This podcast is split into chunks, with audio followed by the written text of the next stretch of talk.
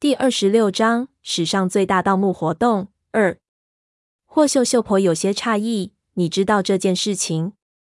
闷油瓶摇头，靠在墙角望着窗外爬山虎的影子，月光斑驳的照在他脸上，非常的苍白。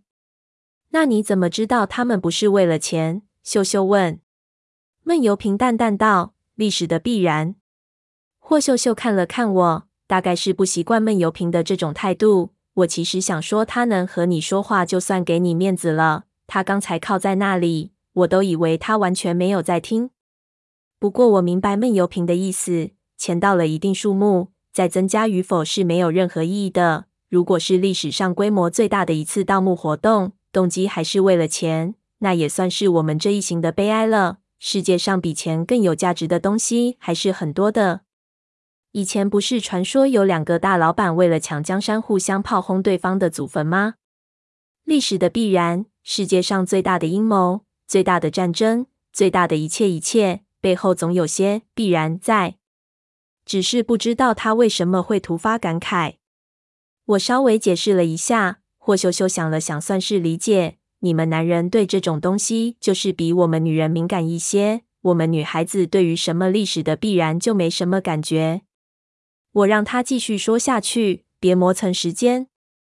他喝了口烧酒，就继续讲了下去。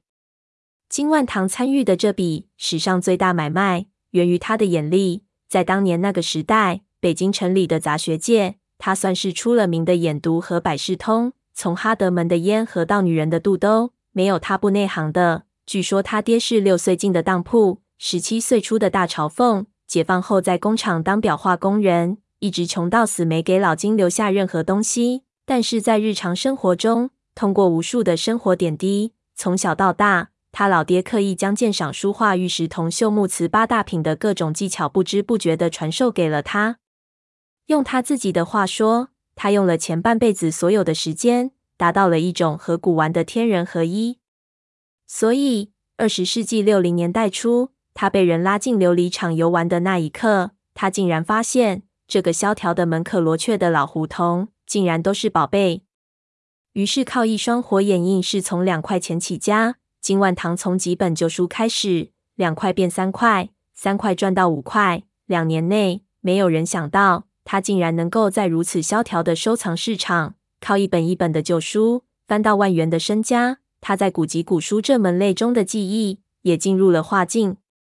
当然，他赚钱了，打扮。打击投机倒把办公室也出现了。好在金万堂继承了他老爹极度谨小慎微的性格，适时收手，这万元的身家中没有被发现。然而生意不能做了，但是口碑留存民间，很快就名声在外，外国人也找来了，也开始有大机构、大家族、大学研究所请他去做评估和鉴定，一时间风光无限。那笔大买卖。就是在他人生最得意的时候到来的。牵头的是霍家，当时霍家和他已经有一段时间的合作关系了。他并未想到有任何的异样，欣然答应。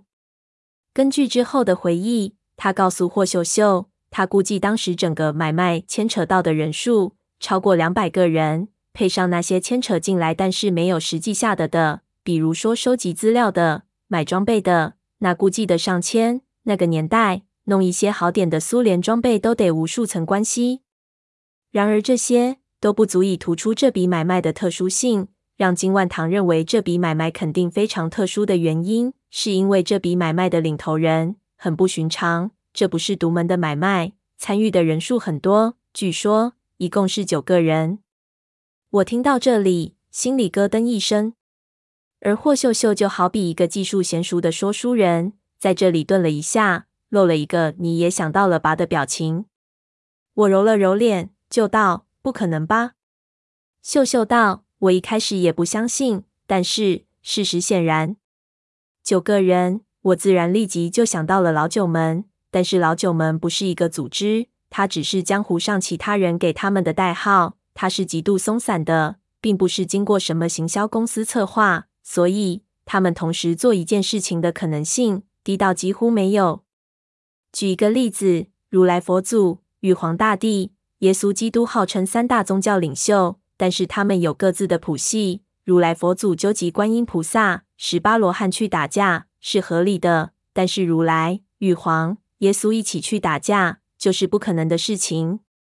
老九门里各派的江湖戏其实都不一样，之间的区别虽然没有耶稣和如来那么明显，但是在江湖上也算是沟壑分明的事情。九门联手在事实上是不可能的，但是我却能想到还有唯一一种最极端的可能性，在那个时代。这种可能性虽然很小，却是绝对可能的。那就是有一个强有力的形外人干预了这件事情。好比一个港台片李某军阀当年听说四大名旦非常厉害，于是说全给我叫来。结果四大名角本来唱腔都各有特色，而且都是唱旦角的，四旦在台上乱唱，唱得满场蛋疼。也许也有一个行外人说，听说老九门很厉害，给我全召集过来。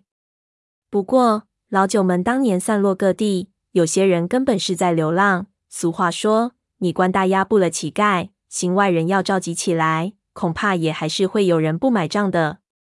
霍秀秀点头道：“我听到这里非常吃惊。江湖上可能没有任何人有机会知道，赫赫有名但纷争不断的长沙九门提督，竟然会有这么一次空前绝后的联手。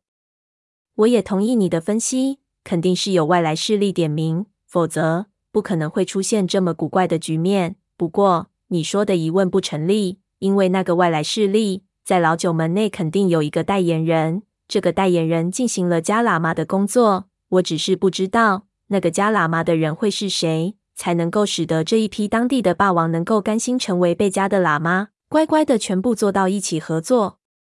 我心说现在肯定已经无法考证了，但是在二十世纪六零年代。老九门里确实是有人能够有这种资格的，那就是九门的老大张大佛爷。我不知道张大佛爷当时还在不在世，因为他和下面的人差着几个辈分。如果不是他本人，也有可能是张大佛爷的后人。我有点觉得不妙的是，爷爷没有和我说过这件事情，同样他的笔记上也没有记录任何一点这种东西。看来这件事情。他完全不想让任何人知道，甚至连他自己都不愿意回忆。难道这件事情才是整件事情的核心？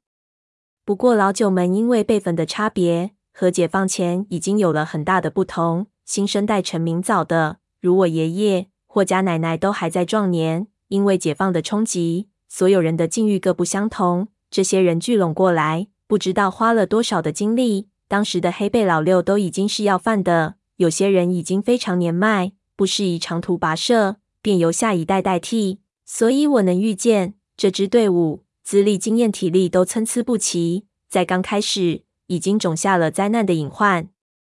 那是一九六二年和一九六三年的交汇，一支庞大的马队悄悄地开入了四川山区。金万堂战战兢兢地离开了北京，也在马队之中。马队中有老有少，各色人等鱼龙混杂。老九门分帮结派，界限分明。